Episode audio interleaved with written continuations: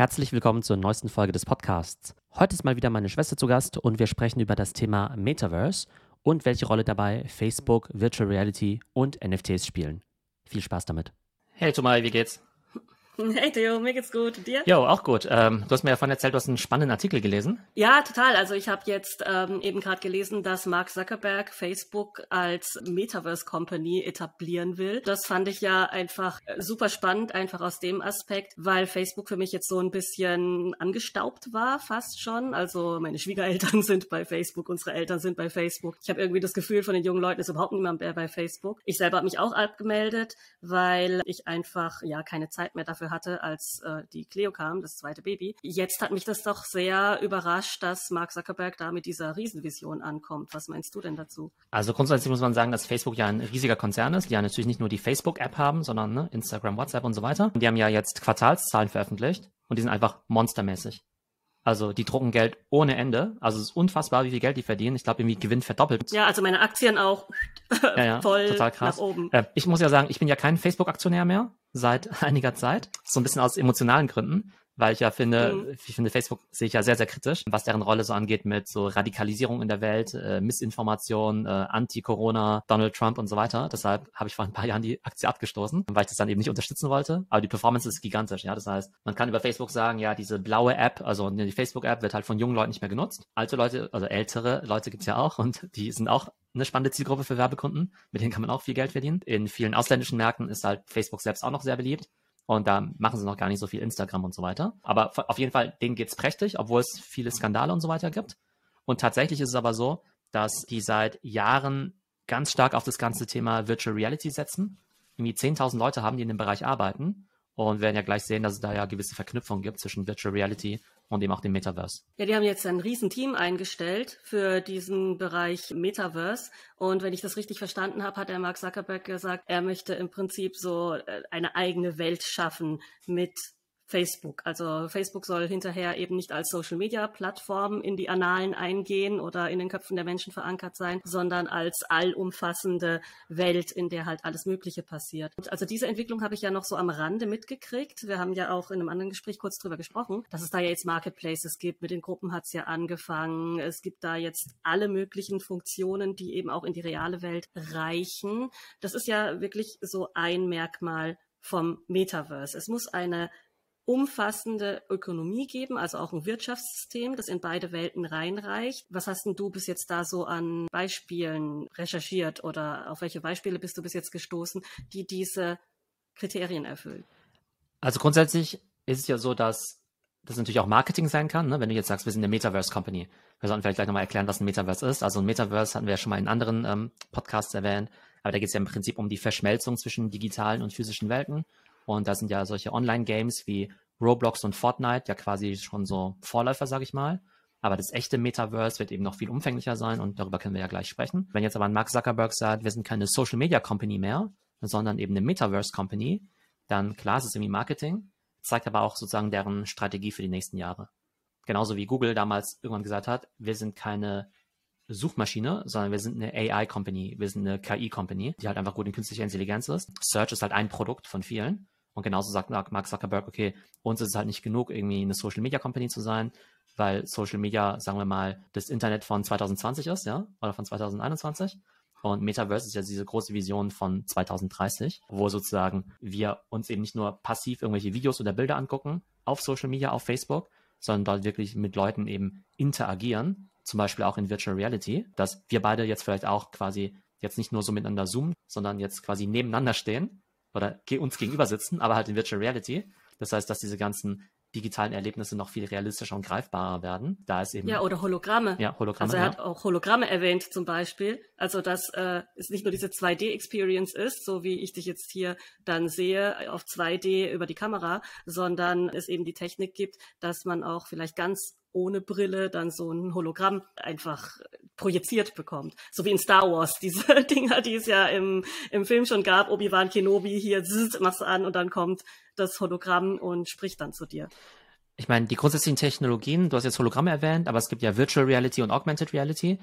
Das Interessante ist ja, dass Virtual Reality ja wirklich so mit einer geschlossenen Brille eben ist und dann kann man natürlich den ganz großen Raum dann eben sehen und es gibt irgendwie vollkommen digitale Welten.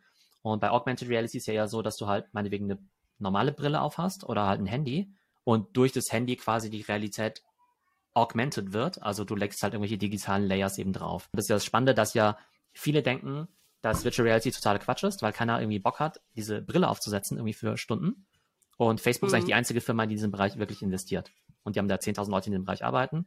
Wohingegen so eine Firma wie Apple oder auch Snapchat, ne, mit diesen Filtern und Lenses und so weiter, oder auch TikTok so gesehen, ja viel mehr daran glauben, dass Augmented Reality das Wahre ist, dass du halt quasi nicht eine komplett digitale Welt brauchst, sondern einfach nur die echte Welt ein bisschen spannender machst durch äh, ja, digitale Inhalte drauf. Von da wird es spannend sein zu sehen, ähm, wer da das Rennen macht. Wie siehst du das? Also was ist für dich sozusagen wahrscheinlicher oder zukunftsträchtiger? Also ich finde eigentlich hat beides seine Daseinsberechtigung. Ich finde beides super spannend. Ich glaube mit dem Virtual Reality, da ist eher so die Hardware das Problem.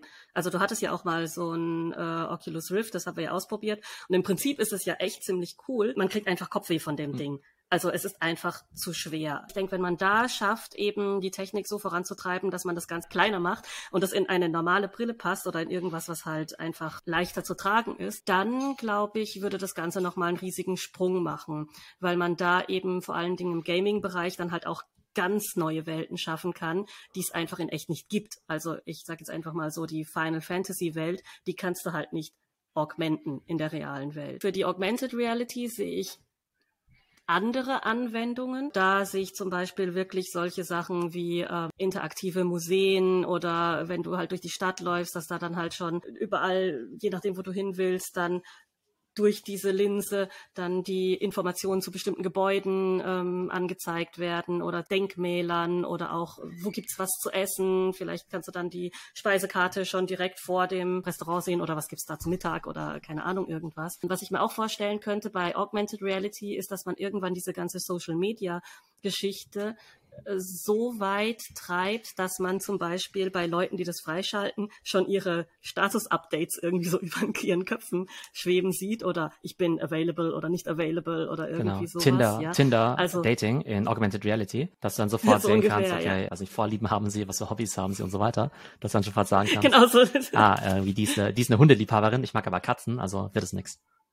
Ja, braucht gar nicht ansprechen. Ja. Oder normalerweise bin ich Single, aber bitte jetzt gerade nicht ansprechen oder irgendwie sowas. Available, not available. Wir haben ja früher immer so gern Terminator geschaut, ne, in unserer Jugend. Und mhm. da war ja auch der Arnold Schwarzenegger und der hat dann ja auch mal so gesehen, irgendwie, da hat ja irgendeine Person gesehen oder auch bei Robocop oder sowas. Und dann hat ja quasi der Roboter ja mal gesagt, ja, okay, das ist der verdächtige XYZ oder da konnte ja auch solche Sachen abrufen. Vor ein paar Jahren gab es ja schon mal dieses Google Glass, was ja quasi auch so eine Google-Brille war mit einer eingebauten Kamera. Das ist ja so furchtbar. Was ist eigentlich damit passiert? Ja, genau, genau so furchtbar also, gefloppt, weil es halt mega creepy mh. war, weil du halt nicht willst, dass dich Leute einfach so aufnehmen, mhm. weil es jetzt halt auch nicht besonders coole Leute waren, die die getragen haben. Es waren halt echt nur die größten Tech-Nerds, ja. Oder Spanner ja, oder so Spanner sowas, oder sowas, ja. ja. Snapchat hat ja auch nochmal dann, die haben ja diese Snapchat Spectacles. Das ist ja so ein bisschen coolere Brillen. Das sind ja eher so Sonnenbrillen. Du siehst dann recht auffällig, wenn die Kamera läuft. Also da gibt's quasi so im Gestell ist eine kleine Kamera eingebaut und dann blinkt mhm. die eben auch so auf, äh, wenn der, wenn eben gedreht wird. Also es ist quasi Absicht, dass die Leute checken, dass du aufnimmst, damit die Leute eben auch wissen, dass es nicht creepy ist oder so. Dass es nicht so creepy ist, ja, ja. genau. Und das Interessante ist halt, dass all diese Firmen halt total viel rumexperimentieren. Oculus Rift, das war jetzt noch nicht so ein super Produkt, ähm, aber das neue Oculus Quest, was er ja auch in dem Interview erwähnt hat, der Mark Zuckerberg, das scheint schon deutlich besser zu sein. Und auch Snapchat, die arbeiten ja auch immer mehr an, an solch besseren äh, Spectacles. Und auch da, die haben ja auch gesagt, nee, wir sind keine Social Media Company, haben sie schon vor Jahren gesagt. Wir sind eine Kamera Company. Ah, okay, ja. interessant. Also ist ja auch immer witzig, äh, wie so die Fremd- und Selbstwahrnehmung ist. Also wenn Companies dann halt sagen, wir sind eigentlich äh, AI und 90 Prozent der Welt, ah, Suchmaschine, ja. so ungefähr, ja. Ja, also da bin ich auch echt gespannt. Das wusste ich zum Beispiel jetzt nicht bei Snapchat, dass die sich als Kameraunternehmen betrachten. Kenne auch überhaupt keine Hardware von denen. Aber Stichwort Hardware, also was ich ja auch super spannend finde, ist dieses ganze Thema Wearables, was da eben dann auf uns zukommen wird, wenn ähm, sich eben dieses Metaverse aufspannt. Und ich denke, diese Schnittstelle, also wie komme ich eigentlich in die virtuelle Welt hinein? Welche Hardware benutzt man da? Das äh, ja wird ein großer Treiber dafür sein, wie weit sich das Metaverse dann eben aufspannt oder welche Akzeptanz das hat. Weil zum einen muss es halt einfach klein sein. Also ich benutze jetzt zum Beispiel ja diese Apple Watch gerade für alles Mögliche. Ja, für Fitness-Tracking, für meine Kalender checken und so weiter.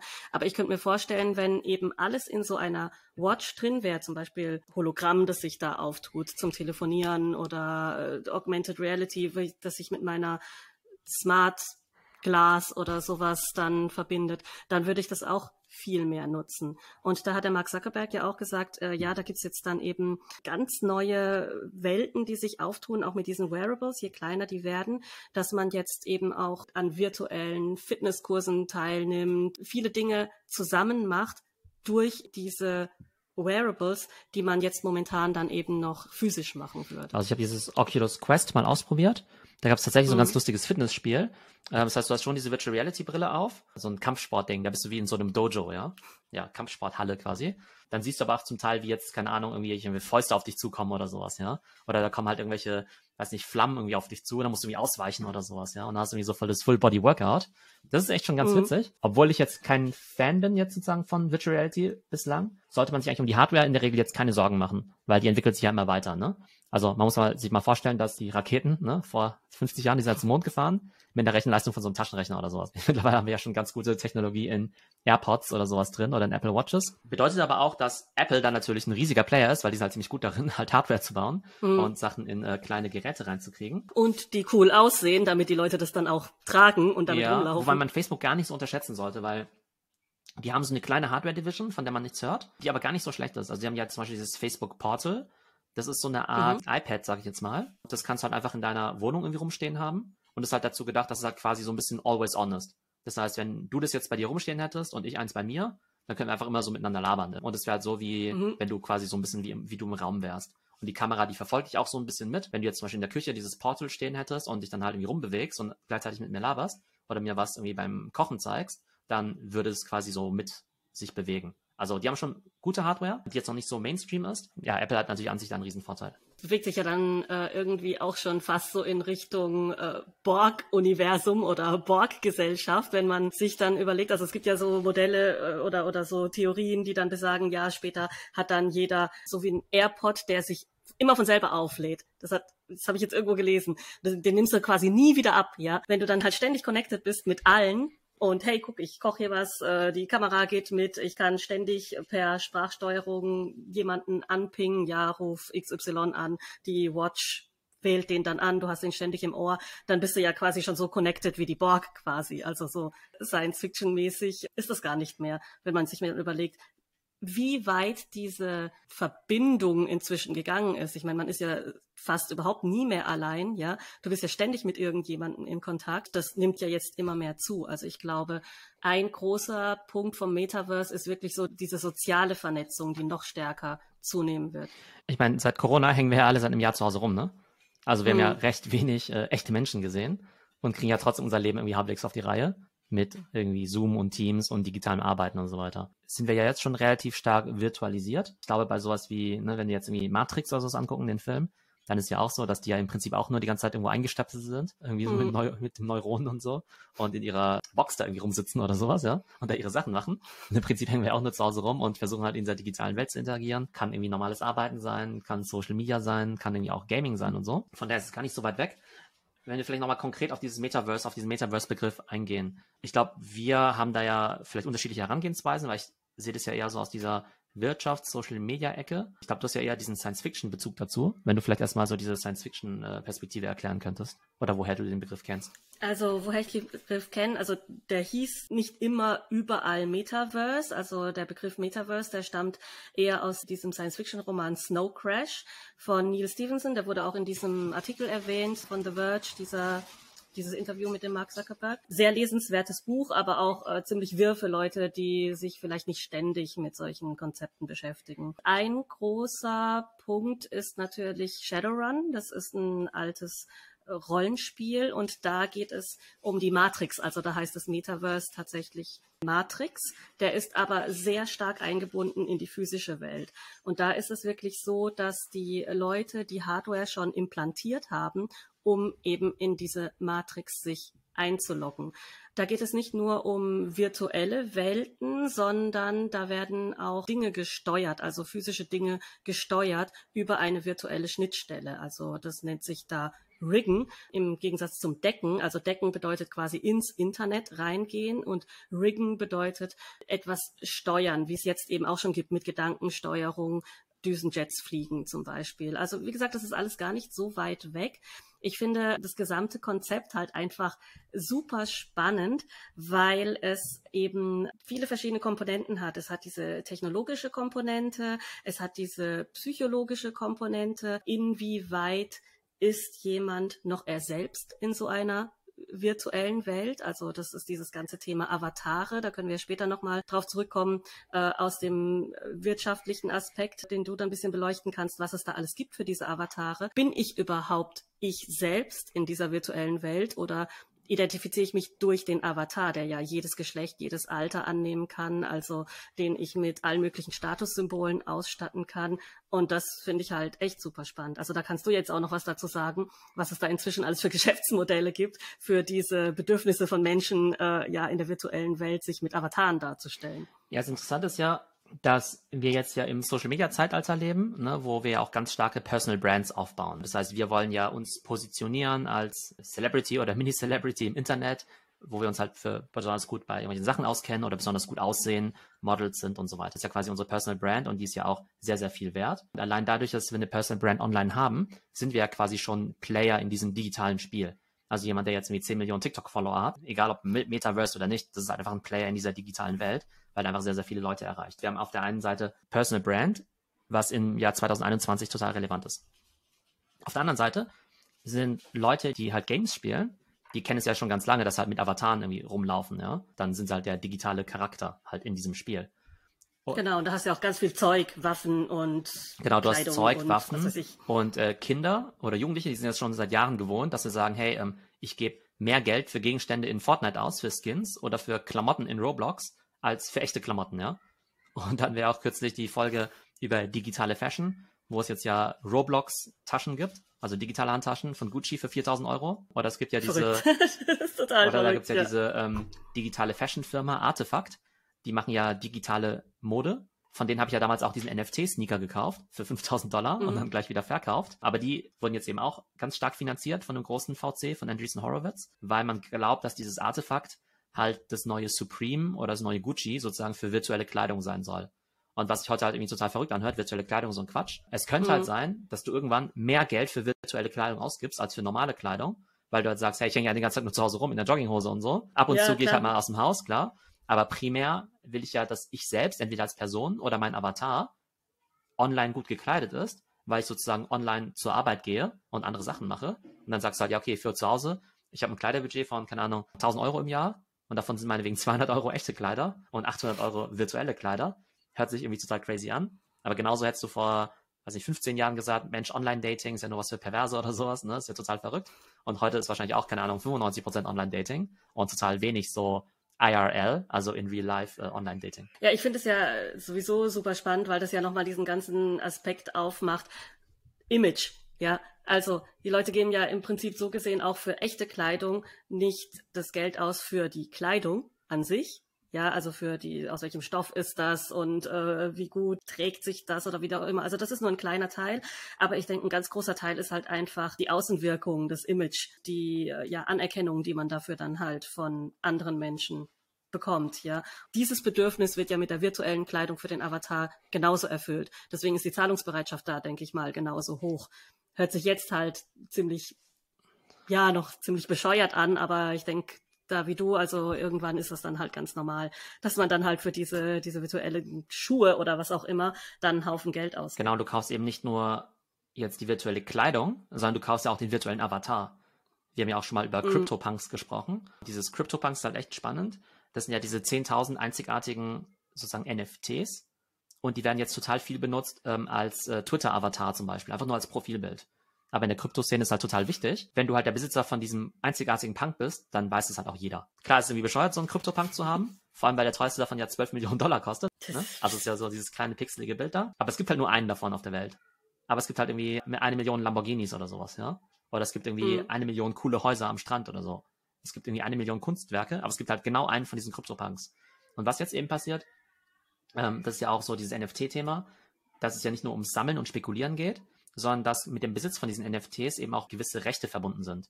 Das heißt, dass du sagst, mit dem NFT kann ich auch was machen. Und im Fall von CryptoPunks ist es so, diese Firma Artefakt, die ja diese digitalen Sneaker herstellt, dass die dann halt für jeden dieser 10.000 Punks ein eigenes Sneaker-Design entworfen hat. Und du kannst es aber nur kaufen, wenn du Besitzer von diesem CryptoPunk bist, also von diesem NFT bist. Das wird dann überprüft quasi. Eine unendliche Geldquelle für findige Geschäftsmodelle quasi. Ja, genau, so muss ja erstmal kommen, aber nur wenn du dich quasi mit dieser mhm. Crypto-Wallet einloggst, wo halt dieser Punk drauf ist, darfst du halt überhaupt nur diesen Schuh kaufen. Dann gibt es ja auch noch andere Sachen. Wir hatten ja auch mal das Thema mit diesen ähm, Z-Run, das sind ja diese virtuellen Pferde, wo du halt diese virtuellen äh, Pferderennen machst. Und du kaufst im Prinzip halt diese Pferde erstmal und züchtest dann auch neue Pferde. Und diese Pferde, die treten halt gegeneinander so an in solchen Rennen und du kannst halt damit Geld verdienen. Und die virtuellen Pferderennen werden auf äh, YouTube übertragen und so. Und es ist halt so mhm. ähnlich, ja, auch wie wenn du sagst, okay, ich habe jetzt irgendwie Pokémons oder Tamagotchis, die ich irgendwie großziehe und trainiere und so und irgendwie sammle. Der Unterschied ist jetzt aber, dass du halt mit denen auch echt, also viel Geld verdienen kannst. Einmal, indem du sie halt tradest, wie halt so Sammelkarten, aber auch im Spiel selbst du halt damit Geld erwirtschaften kannst. Und das ist halt das äh, Interessante, mhm. wie all diese Sachen jetzt so zusammenfließen. Ich würde auch niemals behaupten, dass ich das schon vollkommen durchschaut habe, aber es gibt also gewisse Building Blocks. Du musst halt so ein bisschen verstehen, was ist Gaming, was ist Social Media, was ist Krypto, was ist NFT, was ist digitale Fashion und so weiter. Und irgendwann hast du halt quasi diese einzelnen Baustellen äh, oder Bausteine, aus denen sich irgendwann mal dieses Metaverse ergeben wird. Also aus Tierschutzgründen finde ich das ja eigentlich echt ganz gut, diese virtuellen Pferderennen. Weil im Prinzip ist ja der Spaß für die Leute daran, eben das Wetten, gucken, wer gewinnt und es geht ja um Werte, welches Pferd hat jetzt welche Werte und so weiter und da äh, leiden zumindest keine echten Tiere drunter. Also von der Seite aus würde ich sagen, Daumen hoch für dieses Konzept und ich denke, da werden eben die Grundbedürfnisse von diesem Spiel Pferderennen eigentlich ganz gut erfüllt. Aber da fällt mir eben auch ein, wenn man darüber nachdenkt, also hier tut sich ja unendlich viele neue Jobs auf da muss man ja auch gar nicht unbedingt programmieren können, um da bei diesem virtuellen Business irgendwie mitzumachen, sondern es sind ja auch ganz, ganz viele alte Jobs, die jetzt einfach virtualisiert werden. Also wir haben vorhin von der Mode gesprochen, da bist halt einfach Designer, ja. Und vorher hast du deine Idee halt aufs Blatt Papier gebracht und irgendjemand hat es genäht. Anstatt dass das jetzt jemand näht, muss es dann halt jemand irgendwie programmieren sage ich jetzt mal, dieses Kleid oder dieses andere Ding. Klar, Hardware haben wir schon drüber gesprochen, Hardware-Entwicklung.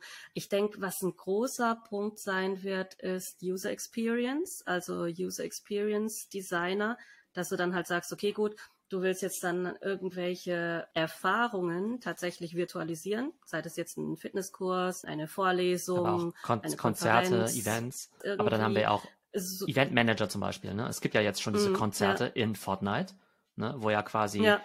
bekannte Künstler oder Rapper, wie dieser DJ, dieser Marshmallow da oder dieser Travis Scott, die gab es ja quasi digitalisiert als Comicfigur in Fortnite und haben sie halt dieses digitale Konzert gegeben. Die Kiddies, die waren halt auch alle mit ihren virtuellen Avataren halt in Fortnite halt da und haben sich das Konzert halt irgendwie angehört.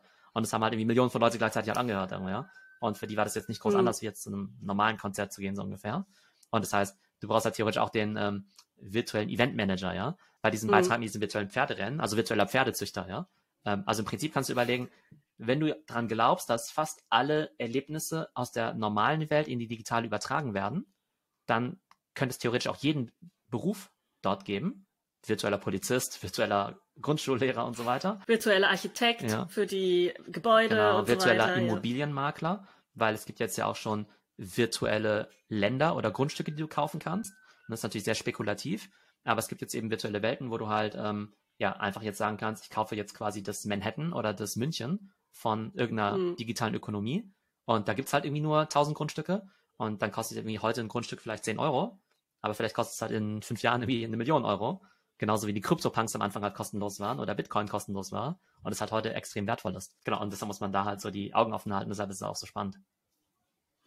Ja, also was ich auch spannend finde, dieses Metaverse, das bedeutet ja im Prinzip, virtuelle und physische Welt verschmelzen miteinander und beides ist gleich real. Ich weiß noch so vor 15, 20 Jahren, da wurde immer noch so im Sprachgebrauch gesagt, die echte Welt. Damit meinte man die physische Welt und die, das Internet sozusagen. Da hat man immer gesagt, ja, aber das gibt's ja nicht in echt. Verfließt, also äh, fließt es so ineinander über, dass eigentlich alles gleich real ist. Was ich mich jetzt aber frage, natürlich aus psychologischer Sicht, wie nehmen Leute das dann in Anspruch oder wie nehmen Leute das dann wahr, ja? Man hat ja, also die, die, die eine begrenzte Ressource ist ja immer Aufmerksamkeit und Zeit von jedem. Wird es dann so sein, dass die Leute jetzt dann hauptsächlich in die virtuelle Welt gehen und da alles virtuell machen, weil das ist da cool, da kann man alles machen, was man will und dann halt wirklich tatsächlich so wie in Matrix nur noch in ihrer Einzimmerbude in ihren Jogginghosen herumgammeln. Oder wird sich das vielleicht eher so aufteilen, richtig Reichen, die machen alles noch in echt wie man früher gesagt hat. Die reisen noch in echt und nicht nur äh, virtuell. Äh, die können sich alles noch in echt leisten. Du findest dann halt quasi an den tollen Hotspots, wo man physisch hinreisen kann, nur noch so richtig reiche Leute. Der Rest macht das alles dann halt virtuell. Oder ja, was meinst du, wie sich das entwickeln wird? Das kann man natürlich immer positiv oder negativ sehen. Ne? Also diese ne, entweder Digital Divide, so Spaltung der Gesellschaft. Nur noch äh, reiche Leute können sich leisten, ähm, coole Sachen zu machen und die anderen werden quasi alle mhm. mit Virtual Reality irgendwie zugespammt. Abgespeist, Abgespeist genau. quasi, ja. Oder du sagst halt, naja, ähm, es gibt halt gewisse Erlebnisse, die sind einfach heute nicht machbar für die meisten Menschen, wie jetzt auf eine Safari zu gehen, zum Grand Canyon zu fahren. Und wenn du das halt durch Virtual Reality oder Metaverse halt irgendwie vermitteln kannst, doch super cool. Schon heute können sich ja nur die 1% der Leute leisten. Und wenn du das halt diese Erfahrung halt sehr, sehr realistisch darstellen kannst und dann 99 Prozent der Leute daran teilnehmen können, ist auf jeden Fall schon mal, ja, wäre das natürlich auf jeden Fall ein Fortschritt. Also aus Umweltaspekten müsste man ja sagen, sollte man eigentlich dann nur so User Experience Kamera Designer irgendwie oder Kameraleute, User Experience Designer irgendwo in tolle Naturschutzgebiete schicken und da überhaupt keinen Tourismus zulassen. Und die sollen das dann halt alles ganz toll aufnehmen und du kannst das alles dann virtuell nacherleben oder dich dann da durch durch so eine äh, ja, 3D-Umgebung dann durchklicken. Ich meine, auch aus Umweltaspekten, ich meine auch sowas wie Travel, das braucht ja auch kein Mensch, so Business Travel. Mhm. Das wäre irgendwie schon ganz gut, wenn die Leute halt zu Hause bleiben würden und einfach ihre Zoom-Call dann ja. meinetwegen halt nur zu den 10% wichtigsten Meetings sich halt in echt treffen. Ja, oder halt wirklich tatsächlich nur zum Spaß. Also dass das dann halt tatsächlich etwas ist, wo man sagt, okay, hier steht dann das persönliche Treffen im Vordergrund, ja, und dieses ganze Arbeiten und so, was man besprechen kann, das kann man dann eigentlich auch in den virtuellen Raum verlegen.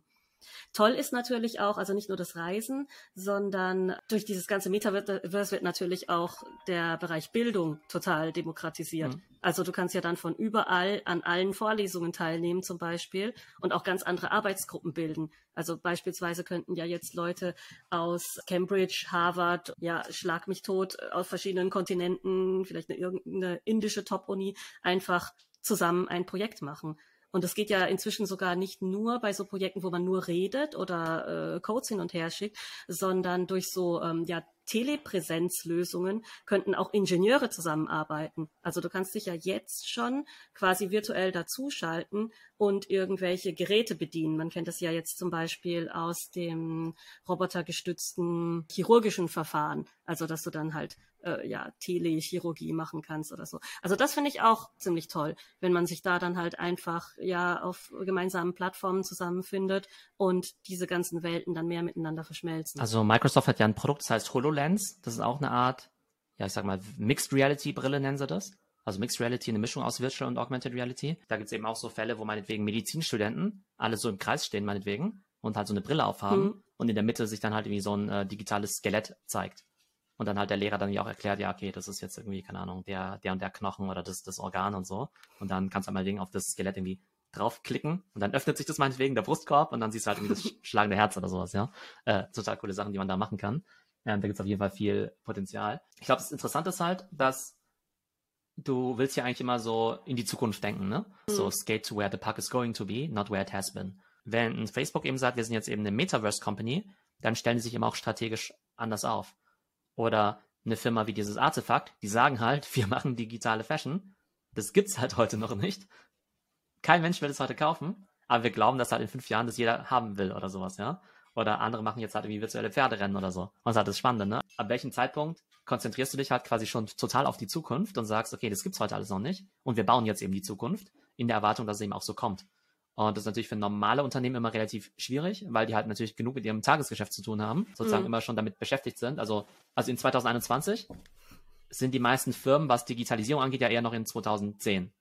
Das heißt, die hecheln eh schon zehn ja, Jahre. Absolut, ja. Hecheln ja eh schon zehn Jahre hinterher. Das heißt, sie wären irgendwie froh, wenn sie mal auf den Stand von 2015 oder 2020 kommen würden. Und da gibt es eben andere Companies, die sagen, nee, 2020, 21 interessiert mich nicht. Ich denke nur an 2030 oder 2040. Und das finde ich mir total interessant. Natürlich auch so für den Skillset. Ich glaube, wenn man halt an dieses an diese digitalen Welten glaubt, dann brauchst du halt auch einfach ganz andere Skillsets. Weil unsere normale Ausbildung, irgendwie Schule, Universität und so, die ist halt ehrlich gesagt schon dafür gedacht, dass du halt irgendwo im Bewerbungsgespräch landest um halt bei, keine Ahnung, Siemens oder BMW halt so einen normalen Job zu machen oder sowas, was ja auch gut ist. Aber es bereitet sich halt null auf diese neue Welt vor. Und dann ist halt die Frage, wenn du halt diese neuen Welt halt echt diese neuen Skills brauchst, wie Content Creation, Crypto Trading, NFT-Erstellung und so weiter, ja, das sind ja alle so Sachen, die halt heutzutage voll die obskuren Nischen sind, aber vielleicht irgendwann viel wichtiger werden, als jetzt irgendwie so ein Quatsch wie Bilanz erstellen oder so Zeug, was du halt im BWL-Studium lernst. Und das ist halt irgendwie auch so total interessant, weil sozusagen jeder von uns, ist natürlich von Vorteil, überhaupt mal zu wissen, wo die Reise hingeht, dass es halt sowas wie dieses Metaverse überhaupt gibt. Und dann musst du ja immer noch die Frage stellen, Mensch, ich habe ja irgendwie nur 100% Zeit wie viel davon kann ich jetzt schon in den Skillset der Zukunft investieren? Mache ich vielleicht einfach jetzt, äh, keine Ahnung, versuche ich jetzt irgendwie in PowerPoint besser zu werden, was irgendwie so der Skillset der, mhm. der Gegenwart ist. Aber ich finde es auch total schwer irgendwie abzuschätzen, weil auf der einen Seite ist dann eben äh, so dieses Denken, ja, ich muss irgendwie mich in, in diese virtuellen Jobs oder in diese neuen äh, Tätigkeiten einarbeiten. Man weiß ja nie, wie es läuft. Also vielleicht ist dann in 10, 15 Jahren, weil jeder Content Creator werden will, ein Handwerker unbezahlbar, ja. Und wenn du da dann halt irgendwie ein Waschbecken einbauen kannst, kriegst du dann 500 Euro die Stunde oder sowas. Kann ja auch sein, weil das jetzt halt keiner mehr machen will. Also auch diese Companies mit den, ja, virtuellen Taschen und so weiter. Man weiß halt wirklich tatsächlich nie, wer es davon schaffen wird und äh, wie es 2030 tatsächlich aussieht. Und wirklich spannend finde ich dann, wenn wir tatsächlich in 2030 mal auf unsere Gespräche zurückschauen und dann gucken, was davon wir schon gesehen haben oder was wir auf dem Schirm hatten, was wir dachten, was äh, top oder flop ist und wie sich das dann wirklich entwickelt hat. Also ich bin da echt super gespannt und ich finde es auch total cool, dass wir jetzt gerade in so einer Umbruchphase leben, wo wir das alles mitkriegen. Was ich stark glaube, ist, dass das, was heute ein Content Creator ist, in ein paar Jahren ein World Creator sein wird oder ein Experience Creator. Und was ich damit meine, ist, dass es ja heute schon auf Roblox ja auch schon so ist, dass die Welten und die Games ja von, die werden ja von Leuten gebaut. das ist ja nicht wie Fortnite, wo es eine Firma gibt, irgendwie Epic Games, die halt sagt, ja, das Computerspiel sieht halt so und so aus, sondern wir könnten jetzt heute, wenn wir am Wochenende nichts vorhaben, könnten wir jetzt auf Roblox ein Spiel eröffnen mit einem Restaurant, wo es irgendwie einen Hotdog-Eating-Contest gibt oder sowas, ja. Und das dann halt. Okay, also man hat Ding. diese ganze äh, User-Generated Content in dieses Spielwelt. Ja, genau. Übertragen. Roblox, wenn du da reingehst, da gibt's einfach irgendwie, ist einfach eine Plattform, wo halt Leute, ja, Computerspiele oder Erfahrungen halt Experiences bauen können. Und es ist halt mhm. relativ einfach gemacht. Also genauso wie es Instagram jedem relativ ermö leicht ermöglicht, halbwegs gute Bilder zu machen. Und TikTok ist dir halt total einfach macht, irgendwie Videos zu bauen, ermöglicht es dir halt Roblox halt eine eigene digitale Welt zu bauen. Das bedeutet ja auch, dass vielleicht ich auch im nächsten Schritt, ne, ich mache ja viele verschiedene Kanäle, ich mache irgendwie Podcasting und äh, TikTok und LinkedIn und so weiter. Aber ich mache ja zum Beispiel auch Education mit, mit der Delta School. Es wäre nicht so unwahrscheinlich, dass in fünf Jahren oder sowas, ja, es die Delta School halt in Virtual Reality gibt oder halt auch Teil von so einem Metaverse.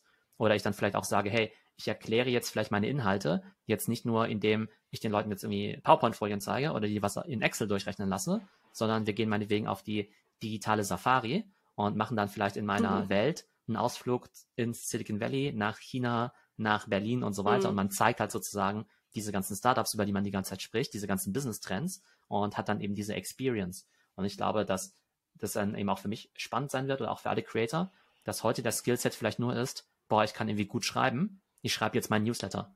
Oder ich kann irgendwie, mm. ich bin irgendwie gut vor der Kamera und kann da irgendwie coole Sachen erzählen oder tanzen. Und irgendwann muss ich vielleicht weitergehen und sagen, hey, wenn ich halt so eine Experience bauen muss, dann muss ich vielleicht auch lernen zu programmieren oder halt diese Tools von Roblox zu bedienen, also quasi diese vereinfachten Programmiersprachen um irgendwie diese Building Blocks zusammenzusetzen, um eben eine Experience äh, zu, zu bauen. Und ich glaube, das wird irgendwie total faszinierend sein, dass sozusagen Metaverse, also diese digitalen Welten, quasi Next Level Social Media ist. Weil heutzutage ist ja eine Social Media einfach nur zu sagen, ich habe einen Instagram-Account, der ist irgendwie mehr oder weniger gut. Auch jetzt für so eine Company zum Beispiel. Da haben wir irgendwie Bilder und Videos drauf.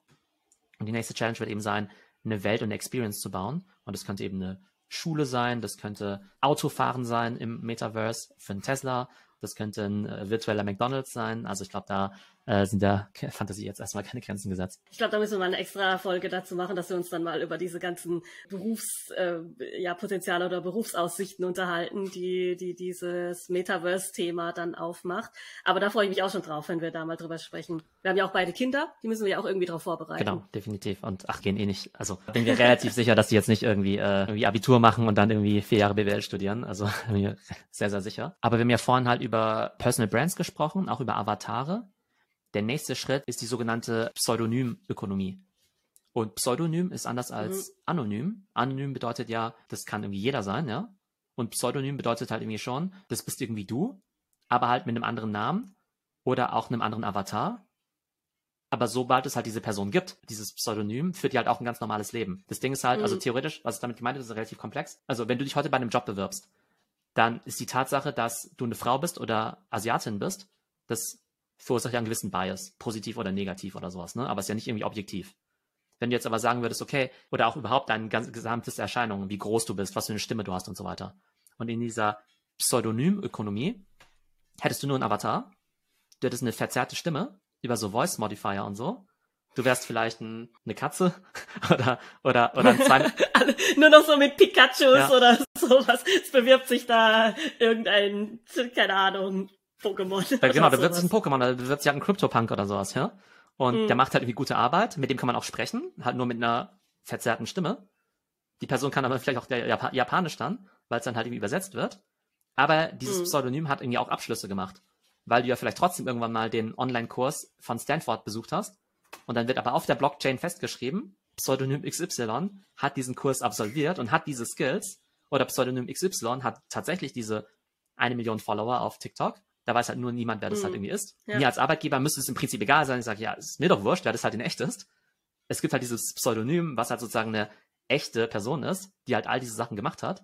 Und wenn diese Person halt gut für mich arbeiten kann, gut programmieren kann und so weiter, ist mir doch total schnuppe, ob das jetzt irgendwie so ein Mann, eine Frau oder sonst was ist.